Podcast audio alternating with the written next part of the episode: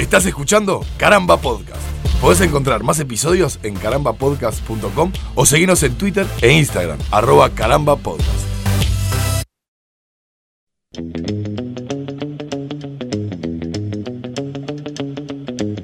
Bienvenidos a un nuevo capítulo de Yo Tengo el Poder, este podcast de caramba en el que hablamos de, superhéroes, cómics y artes afines. En este caso estamos haciendo un capítulo especial junto a Nico y a Martín en el cual nos vamos a preparar para lo que será el estreno de Endgame. Este capítulo es especial particularmente porque seguramente algunos de ustedes no han visto o mucha gente no ha visto eh, todas las películas de Marvel que se han hecho. Es un universo muy extenso, son más de 10 años que han venido construyendo lo que será este capítulo final. Lo que vamos a hacer es un capítulo particular con una guía de qué películas son indispensables para ver cuáles son las que forman este, las que nos tiran datos para poder entender a- al detalle, si tenés tiempo y querés mirarlas absolutamente todas, bueno, vamos a repasar eso, cuáles son las que aportan más para lo que será eh, este, Este gran final. Este gran final que Y se sin viene. spoilers. Sí, sin spoilers. Sí, sí, la idea es tratar de, de, bueno, pelotear entre nosotros más o menos esas películas que son indispensables y aquellas que, eh, bueno, tienen algún agregado, algún agregado disfrut- disfrutable. Me encantó toda, toda esta introducción larguísima que hiciste, Sí. larguísima, digna de lo que fue toda esta, esta seguidilla. Son 10 años, ¿no? Son, son más de 10 Más años. de 10 años. Porque en realidad empieza con, con Iron Man y Hulk en 2008. Bien. Y, y- y va a llegar a la, a la conclusión eh, en, en este momento. No las tengo contadas, pero son más de 15 películas. Sí, Así, sí, vis- mucho vista, más, mucho vista, vista de- desde arriba. Son, contando Endgame, son 22 películas. 22. 22. O sea que por el momento tenemos 21 películas disponibles Sí. que, que nos llevan todas ¿Qué? hacia una sola. ha- hacia esta. que es la que, Ah, se va, la que se va a estrenar el 26 de abril. A mí me, me- me pasó, por ejemplo, que hasta que, que, que no iban por la décima no me enteré que todo esto iba a ser parte de, de un mismo universo, o sea, de un mismo hilo. Y creo que, que a muchos le debe haber pasado eso de no, no saber en 2008, en 2010, que esto en 2019 iba a llegar a un punto culmine. Bueno, si me toca a mí ser la parte más hardcore, ¿no? De todo esto, la parte más, Siempre. más rígida. Para algo te pagamos. Te voy, a, te voy a decir que no estuviste muy atento tampoco, porque ya las dos primeras películas, que son Iron Man 1 y Hulk, ¿no? El increíble Hulk, se vinculan desde una escena post créditos. Pero en Marvel, una cosa histórica ha sido que siempre los personajes y las distintas líneas editoriales se cruzan, se intercambian villanos, eh, de repente aparece un Daredevil Wolverine se- ayudando se a- convierte en la mujer araña y ese tipo de cosas. cosas. Sí, Sí. sí. Por ejemplo, ahora que mencionas a Wolverine y ya que estamos en, en días de Captain Marvel. Carol Danvers, que es la capitana Marvel, y querido Logan, que es Wolverine, tienen una, una gran amistad personal, son muy amigos en los cómics. Son Ranieri. Son, son Ranieri. Claro. Eh, High Linieri se dice en inglés. High Lineari, bien. Eh, Martín, vos las tenés ordenadas por. eh, El año en el que sucedieron, porque no precisamente el orden en el que fueron publicadas son el orden en el que sucederían cronológicamente en ese universo fantástico del que hablamos. El orden Bien. cronológico de las historias, digamos, ¿no? Claro, porque por ejemplo lo que hablábamos hoy, eh, Iron Man fue la, la primera, Sí, señor. junto con Hulk, que ambas fueron en 2008, pero Iron Man está ambientada en 2010 y Hulk en 2011. Ajá. Pero si vamos a hablar del, del orden cronológico de todo esto, Sí. tenemos que ir al 2011, Ujú. cuando se estrenó Capitán América, que está ambientada en fines de la Segunda Guerra Mundial, 1943-1945. Claro, Capitán América, eh, The First Avenger El era. primer Vengador, sí, así es. Correcto. La primera de la, de la saga del Capitán América. Bien, es la primera, la primera que aporta entonces para eh, lo que será el cierre que vamos a tener. Después, ¿cuál, cuál vendría cronológicamente según... Capitana Marvel, que, que fue la, la que fue estrenada este año precisamente, Ujú. que decíamos, Capitán América es de 1945, Capitana Marvel es de 1995. Estrenada en Transcurre 2019, la pero transcurre Claro. en 1995. Hay, hay un salto ya en, eh, cronológicamente de 50 años. Después metieron las, las, las dos primeras de Iron Man, Ujú. 1 y 2, que suceden en 2010 y 2011 respectivamente. Ajá, 2011, que es el mismo año en el que transcurre el increíble Hulk, que Y la primera de Thor. Y la primera de Thor, correcto. La del Increíble Hulk es la de Norton, la de Edward Norton, la que Exacto. transcurre en Brasil. Sí, el que, que inicia en Brasil, Inicia- digamos. y está después- bien, inicia en Brasil, correcto. Posteriormente viene, eh, dijimos, la primera, la primera película de Thor y después Martín... Y después con- eh, concluye eso, es- esa primera reunión, digamos, en Los Vengadores. Avengers, la primera de Avengers. Y acá es donde tenemos, si se me permite, la Sí. división hasta hoy, que hasta estos últimos días fue histórica, como se le llamaba la, la- la división de fases. Ajá. La fase 1, la fase... Claro, porque hay, hay tres fases, ¿no? Exacto. Ah, Hasta el momento hay tres fases, pero hace pocos días eh, Kevin Feige, que es uno de los cerebros detrás de toda la producción de esto, se refirió a, a todas estas primeras, a estas 22 películas, como que con Avengers Endgame termina lo que se llamaría la saga de las gemas del infinito. Claro, porque cuando terminen con. O sea, cuando este- esta historia concluya en Endgame, Marvel ob- obviamente va a seguir con, ot- con otro hilo más Sí. adelante. Es más, ya, ya hay proyectadas varias Ya, películas. ya hay fechas de estreno que no sabemos qué se van a qué películas exactamente van a ser, pero hasta el 2022 por lo menos ya se sabe que tal día de julio del 2022 vas a tener una película de Marvel en el cine de tu barrio. Y estamos todos esperando a ver para qué lado disparan, porque bueno, ya hay muchos rumores y la gente está hablando mucho. Totalmente. Pero más adelante vamos a hablar sobre eso. Volvemos al, al orden cronológico. Cuando pasó Sí. la primera película de, de los Avengers, vinieron con Iron Man 3, Sí. ambien- ambientada en el 2012, el mismo año en el que estaba ambientada Avengers. Ujú.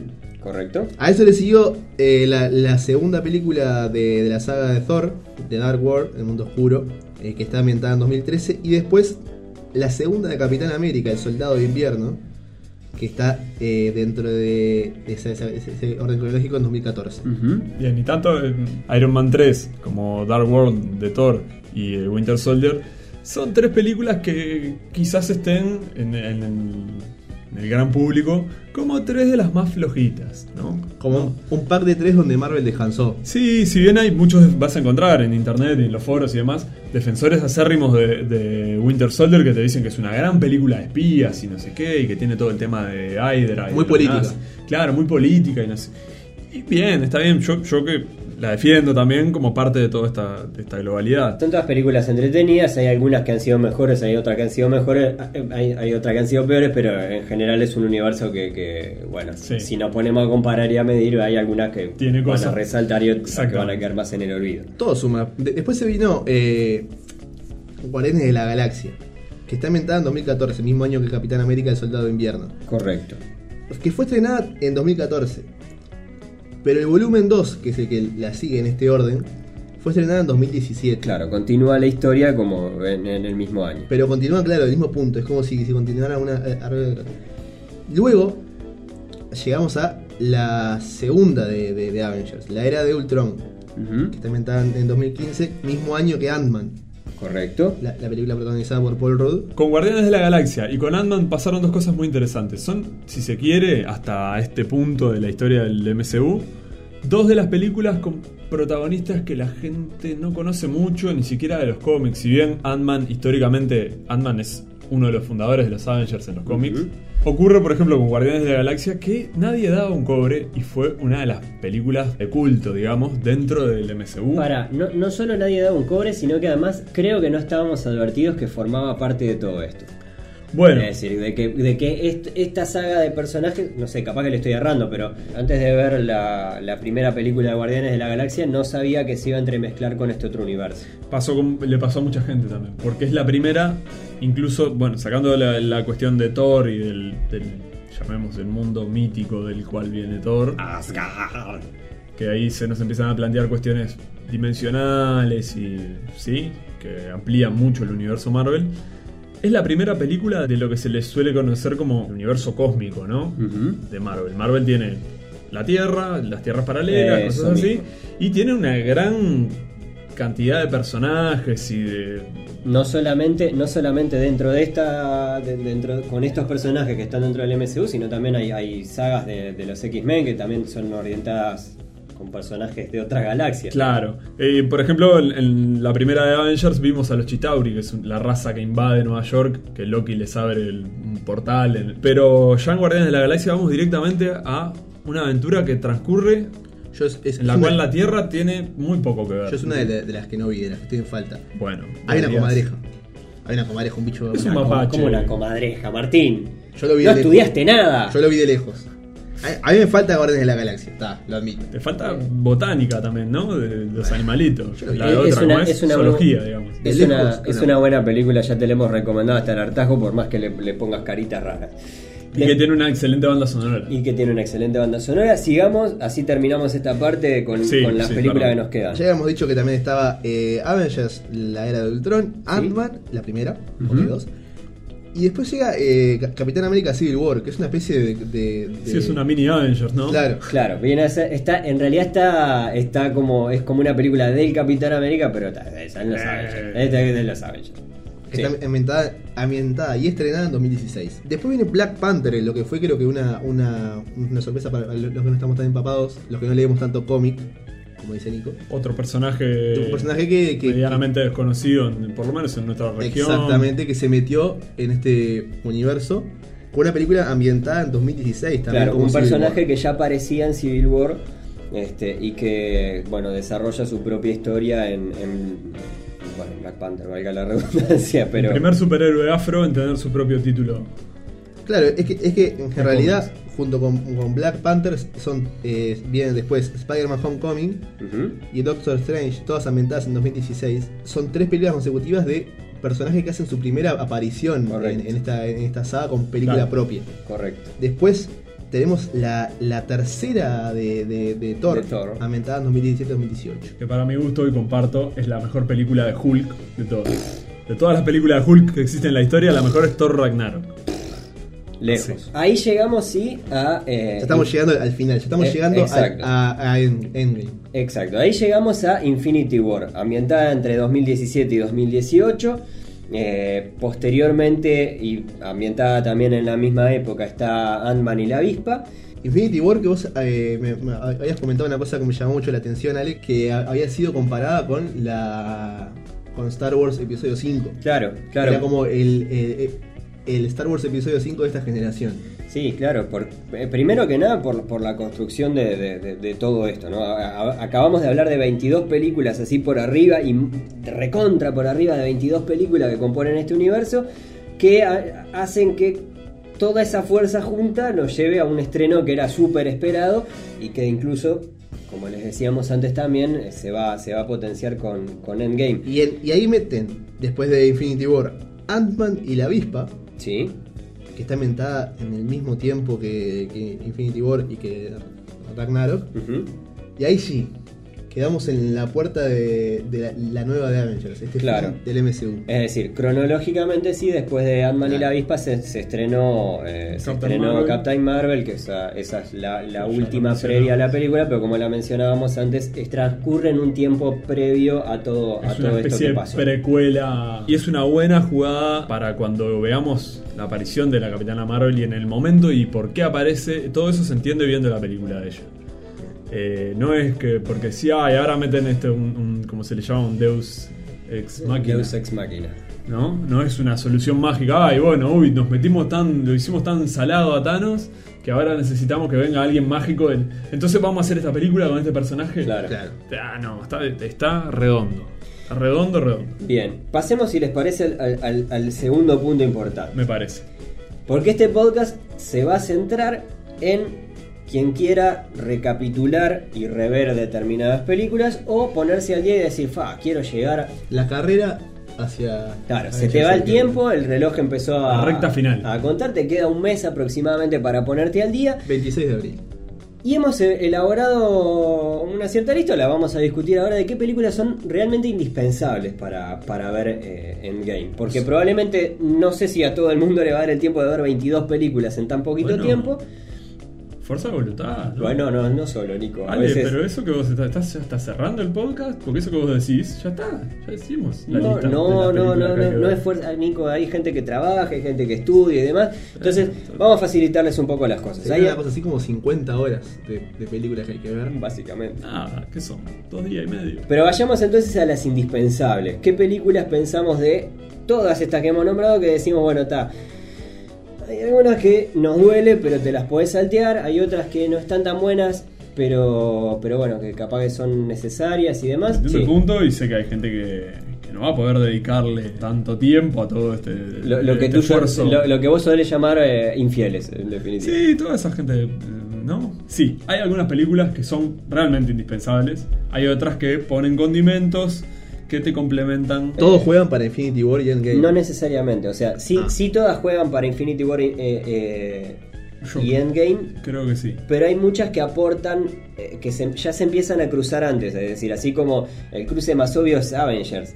Es decir, cualquier, cualquier película de Avengers o Civil War, por ejemplo, ya necesariamente trae implícito que se van a cruzar determinados personajes. Sin embargo, hay muchas películas en las cuales mencionan determinados detalles que después influyen en la historia, no de, Infinity War, sino de alguno de los otros personajes que después siguen construyendo esa, esa historia más grande. Te pongo un ejemplo de algo concreto, que ni siquiera es... eh, Spoiler, spoiler. No, ni spoiler ni, ni algo que haga la historia, eh, sino que tiene que ver con esta noción de universo compartido. Hay un elemento ficticio que se llama vibranio, vibranium. Es un metal que prácticamente se nombra desde la, desde la primera Iron Man, se habla de eso, aunque sea al pasar.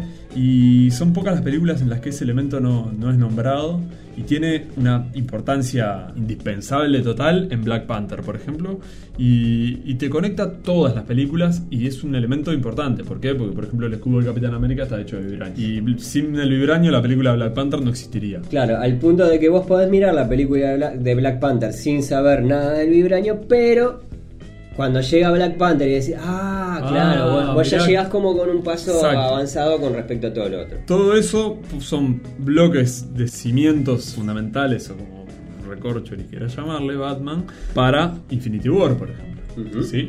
¿Se puede ver Avengers solamente? Y entenderlo como una historia, o, o te van a faltar, o va a haber agujeros por todos lados. Solo las de Avengers. Vos imagínate una persona que no haya visto nada de este MCU y que diga, ta, yo, no, yo voy a ver Avengers 1, 2, 3 y prepararme para la 4. Te falta mucho.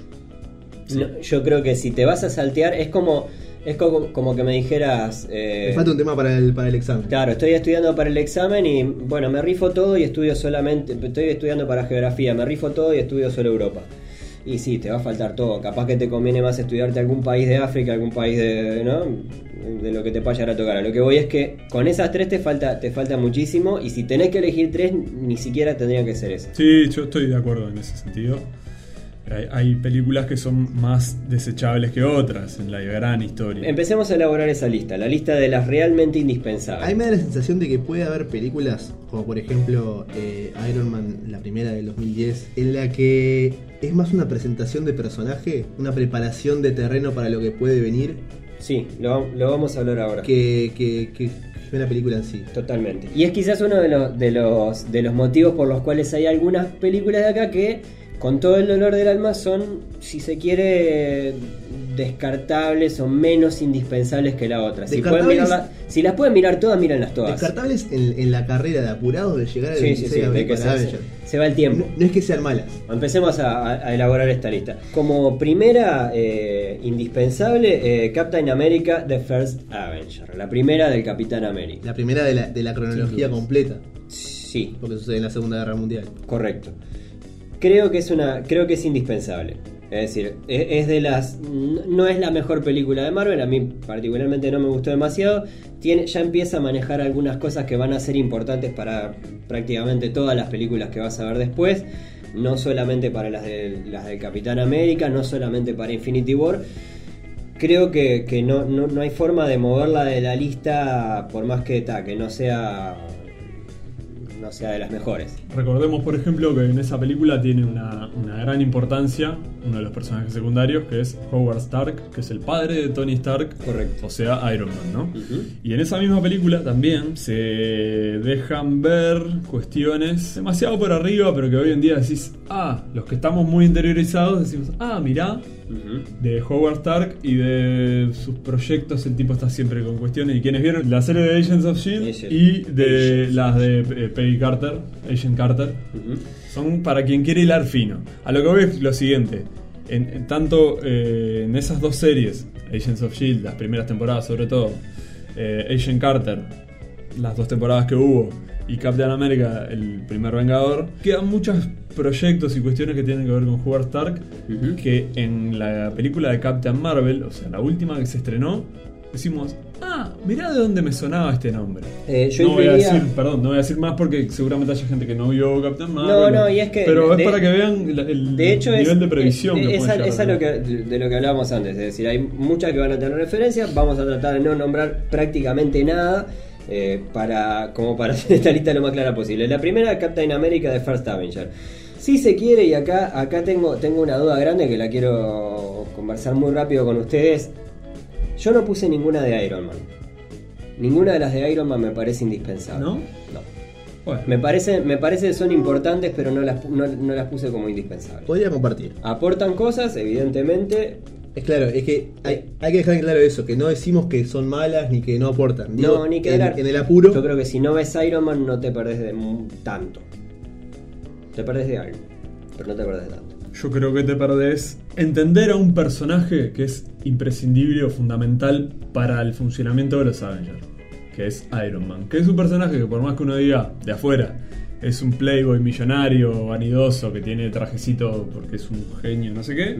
Esa misma forma de ser del tipo es la que hace que pasen cosas Estamos- que llevan estamos a las de películas de Avengers. Pero alcanza con ver una de las, de las tres de Iron Man. Yo creo que la tercera película de Iron Man es quizás la más, la más Importante para la saga. No, la- al más contrario, la más olvidable de totalmente, Totalmente.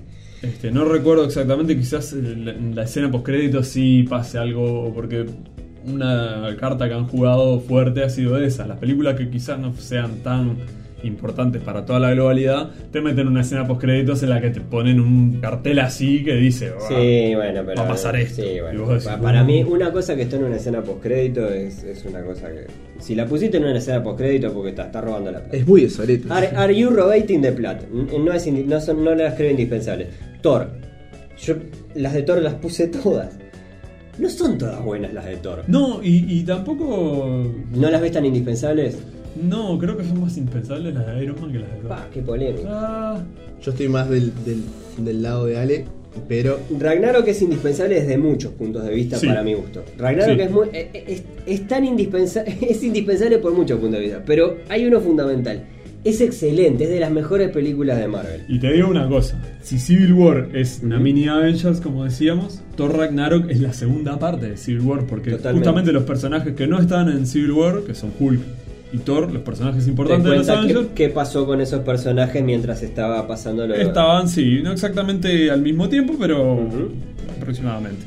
Bien, la- bien, entonces para Nicolas de Thor no necesariamente, pero eh, Ragnarok todos coincidimos que es indispensable. Vayamos a Guardianes de la No, Galaxia. y te, te digo más, Sí. eh, eh, es más por una cuestión de gusto personal, ahí sí entra a jugar más el... Perfecto. Porque Sí. sí, porque sí, tienen, eh, es verdad, tienen mucho más que ver con la historia, eh, porque vemos que en el mundo de, de Asgard y sobre todo la historia de Odín y demás, ya han tenido encuentros cósmicos con otras razas, con otras- hay varias gemas jugando en el malabar de ahí de sus guerras y de su historial, y bueno, te la van tirando en las tres películas de Thor.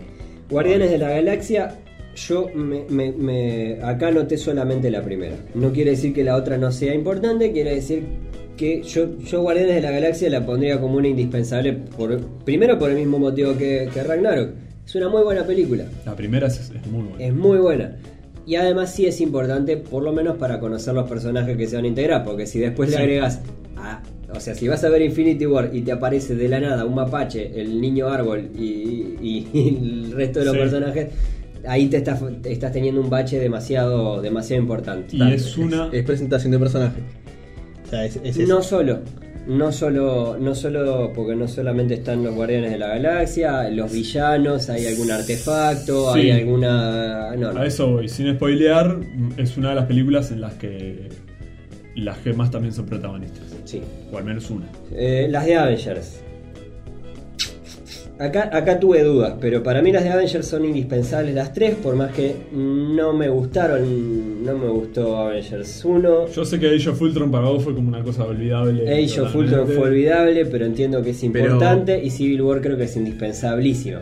Olvidable como, A ver, como- Civil War, Capitán América. Sí, está bien, sí. Ahí te, me- te hiciste trampa, Ah, Celo. Capitán América, dale. No, no, no, entiendo que. Pero no, yo estoy de acuerdo, para mí debería haber sido una película de Avengers. Eh, estamos de acuerdo. eh, eh, ¿Qué pasa con Avengers? ¿Son necesarias las tres? ¿Son... ¿Qué, qué te pare- ¿Qué les parece? Age of Ultron te, te pareció eh, ol- olvidable desde el entretenimiento o No, no, no, no desde, no, no, no, desde el entretenimiento. Avengers 1 y, y Age of Ultron no fueron películas de mi agrado. Ninguna de las dos. Entretenidas, cosas, no sé qué, pero si tuviera que. mm, bueno, si tengo que seleccionar, no, no tengo problema en tacharlas. Me parece que para la historia final son importantes. Sí, y a mí con Age of Ultron personalmente lo que me pasó fue que me parece que es una película en la que tiene mucho dato fino y pasan muchas cosas, pero al ser un poco recargada, Sí. no te dan ganas de verla de vuelta y cuando la ves de vuelta es cuando empezás a entender cosas, Bueno. la importancia del personaje. Eso está bueno, porque a mí no me han dado ganas de verla de vuelta. Porque no es, es una película en la que pasa mucho Sí. y, y no terminás de entender y hay un personaje que sale de la Personajes nada. que salen de la nada y demás que van a ser importantes para más adelante. Un villano que parece que es importante y, y no se sabe si sí o si no y te quedan cosas como... Y tenés que verla un par de veces. Yo puse Spider-Man Homecoming y esto es por gusto personal. Bueno, ahí yo comparto, para mí es de las mejores del MCU. Pero, no sé si porque sí, me pero- gusta mucho Spider-Man, de- pero... pero en lo que le aporta a la historia. Eh, eh, Spider-Man Homecoming, recordemos, es la, vendría a ser la película posterior a Civil War. Claro, ya lo vimos aparecer a decir, Spider-Man. Claro, ya lo vimos a- a- aparecer bastante esporádicamente, pero esta película es vendría a ser la película de presentación del personaje posterior a que ya, se, ya apareció. Y que de hecho tiene una pequeña precuela, porque vemos en Spider-Man Homecoming Sí, sí, todavía Vemos otro, al principio enfoque de- de- del cruce con, otra, otra parte de con Tony. Stark. Sí, correcto. Para mí es indispensable. Eh, no, no, acá no estoy hilando más a gusto personal que a, que a hilo conductor. No, te entiendo, Pero, me, me pareció tan buena, tan simpática y tan. tan y- es y- una gran Y película. te tiro una cosa para que veas que no estás tan errado. Civil War, eh, Civil War, perdón. Spider-Man Homecoming tiene un vínculo, pero con el, sin el cual no, no existiría la película, con Avengers 1. Es una película que sin la invasión de los Chitauri a Nueva York Sí, no existiría, no Totalmente. tendría villano, Totalmente. villanos. Totalmente. Y eso es, eso es hermoso. No estoy seguro que sea indispensable para la historia. Yo acá le pondría mi signo de interrogación. Mi recomendación es que la vean porque está buena. Y, la, y tengo el aval de Nico. Martincito, vas a tener que ponerte Sí, al día. yo tengo para ver todavía. Eh, Y esa jugada, además de que, de que el Tony Stark y Iron Man de Robert Downey Jr. ocupen el lugar emocional del tío Ben en esta Sí. presentación de, sí, si y se quiere, esa cosa de mentor, de... Hay, hay una cosa más que pasa con Tony Stark que me parece, me parece eh, hermoso y que tampoco le aporta tantísimo a la historia, pero es que Cambia lo, los bigotes. lo- lo pone en un lugar más maduro. Ah, sí. Es decir, eh, porque Tony Stark es un personaje, es un, es un dandy, es un personaje bastante insoportable, no sé qué. Muy vanidoso. Claro, y, y- y muy inmaduro también, en cierta forma. Es decir, e- es como el, el- el pendejote de- del grupo, no por edad, sino por, por mentalidad. Y en este caso parece un, un gurí. Mal criado, ¿no? Claro, sí. Y en este caso aparece un, un gurí que lo pone más en un lugar, si se quiere, en un rol más paternal. Salgamos de ahí. Vayamos. La siguiente que tengo anotada es Doctor Strange. Doctor, Ah, Doctor Selby es una gran película. Sí, es importantísimo. Yo la pongo en un grupo de películas, además de que, de que es una película, como hablábamos antes, de presentación de personaje, que, como, como decías tú, Martín, Sí, la pongo en un núcleo de tres películas que creo que son importantes porque pueden influir en, el, en el desenlace de la historia. Es decir, no tanto, no tanto en el grueso, de hecho al Doctor Strange ya lo vemos en Infinity War, pero me parece que el, desenlace de cómo puede cerrar esta historia puede tener que ver con Doctor Strange y con muchas cosas que se desarrollan en, su película. Eh, de alguna manera el universo de Marvel después del cierre de esta fase de esta macro saga de Infinity va a tener que encontrar una forma de reinventarse y no arrancar de cero porque va a tener toda esta base de 10 años y 22 películas pero renovarse renovarse y abrir la puerta a otras Y una puerta para renovarse perfectamente podría ser este A través de través de, de- cosas de que se vieron. puede- que se vieron en, en Doctor Doctor Strange. Perdón, Den- 10 años, 22 películas, es un promedio escalofriante. Sí, un por otro. Eh, además de Doctor Strange en esta misma lista, eh, quiero, quiero hacer el paréntesis. Acá vendría cronológicamente Infinity War, obviamente eh, capaz que es la más indispensable de todas. Si no te Por- queda más remedio, bueno, Claro. mirate Infinity War, Porque papá. Avengers Endgame vendría a ser, más allá de que están en la, en la misma saga, es como la segunda parte de Infinity War, ¿verdad? Correcto, correcto. Entonces, Aunque cronológicamente en el medio hayan metido a Ant-Man y la. totalmente. Técnicamente es la más importante previa a Endgame. En Como que me li- diga que viste todas las eliminatorias, pero no es la final del mundial. Claro. En esta misma lista yo puse eh, de, de películas porque pueden pasar algo, entre comillas. Me Eh, gusta el concepto. eh, puse eh, Ant-Man y la avispa y eh, Captain Marvel, comillas, porque puede pasar algo. Entonces, Ant-Man 1. ¿La Sí. puedo saltear? Nico No. te va a decir que no y yo te voy a decir que sí. Yo te voy a decir que no, y ¿sabes por qué te voy a decir que no? Porque es una gran película. Es una gran película. Es, es- Es, es- es como, es buena. como yo decía más temprano con Guardianes de la Galaxia 1, que nadie esperaba nada, ni de esa ni de Ant-Man, y termina siendo una película redondita. me- es redondita. presentación de personaje, es muy buena, es muy Y divertida. es Paul Rudd. Y es Y Paul Rudd. Rudd, Y, es- y es- y qué Paul Rudd. Mi lista llega hasta acá.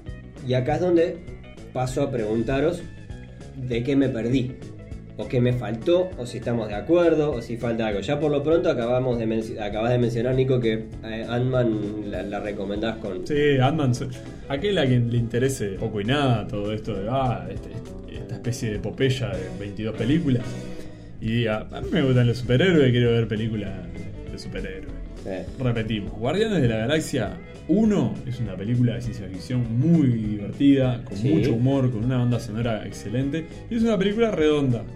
Sí, además, además es, la, es de las pocas que tenemos acá en la lista que no casi que no requieren del resto. Exacto, se puede ver así Porque y vas yo, a... con ese mismo énfasis recomendaría Ragnarok.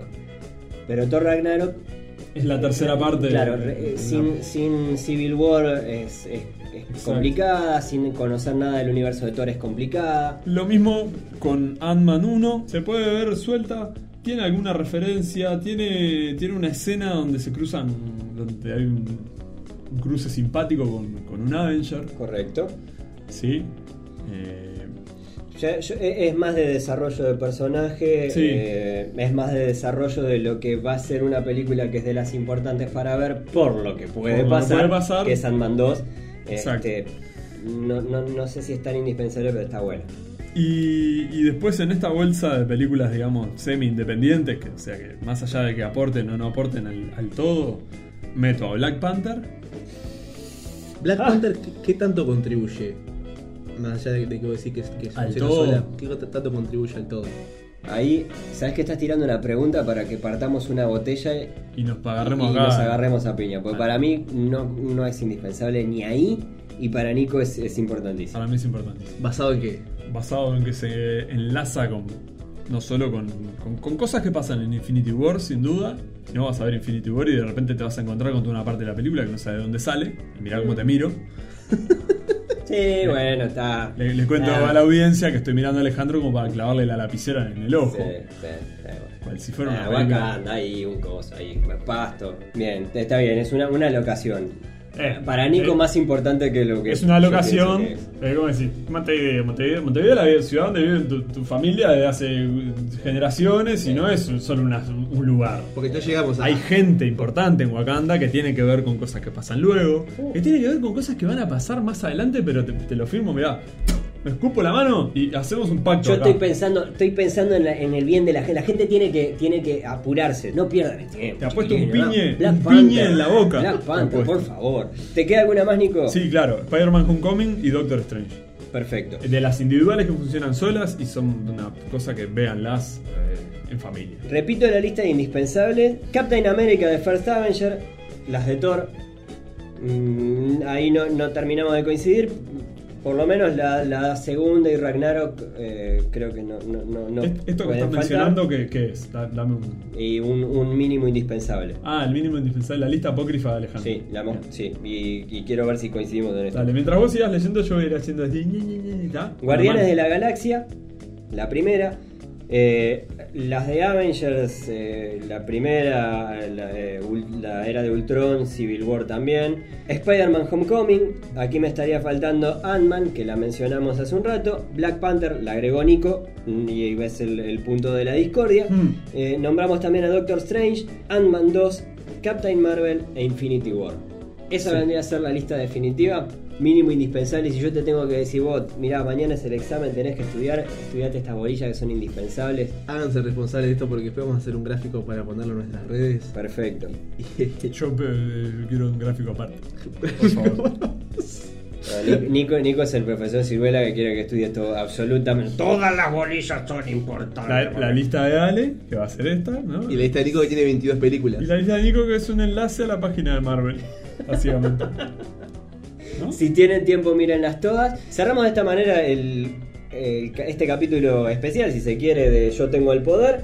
Eh, vamos a poner, por supuesto, la imagen con las, las indispensables, entre comillas, que, han salido de este debate. Les va quedando, bueno, un mes y contando para, para atrás. Ya se viene en breve el estreno de, de Endgame. Vean ustedes cómo resuelven. Si quieren, háganos caso para ver cómo, cómo se ponen al día antes de uno de los estrenos más importantes del año. Ha sido un, un comienzo de temporada que nos, nos- nos tuvo bastante eh, apretados. Entre los estrenos 2019, entre los que estuvo Capitana Marvel, que encima nos ganó de mano, salió antes de que empezara la sí. temporada. Y este Avengers Endgame, la verdad que hemos empezado con mucho.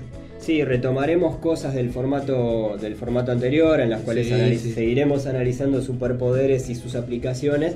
eh, Y pero otras joyitas nuevas, ¿no? sí, sí, y, algunas- y algunas otras novedades que les iremos contando más adelante. En la Miles de medida que situaciones. siga creciendo, este, yo tengo el poder. No se olviden de seguirnos en arroba caramba podcast tanto en Instagram como en Twitter y quizás en Facebook. Y tampoco se olviden que un gran poder conlleva una gran responsabilidad.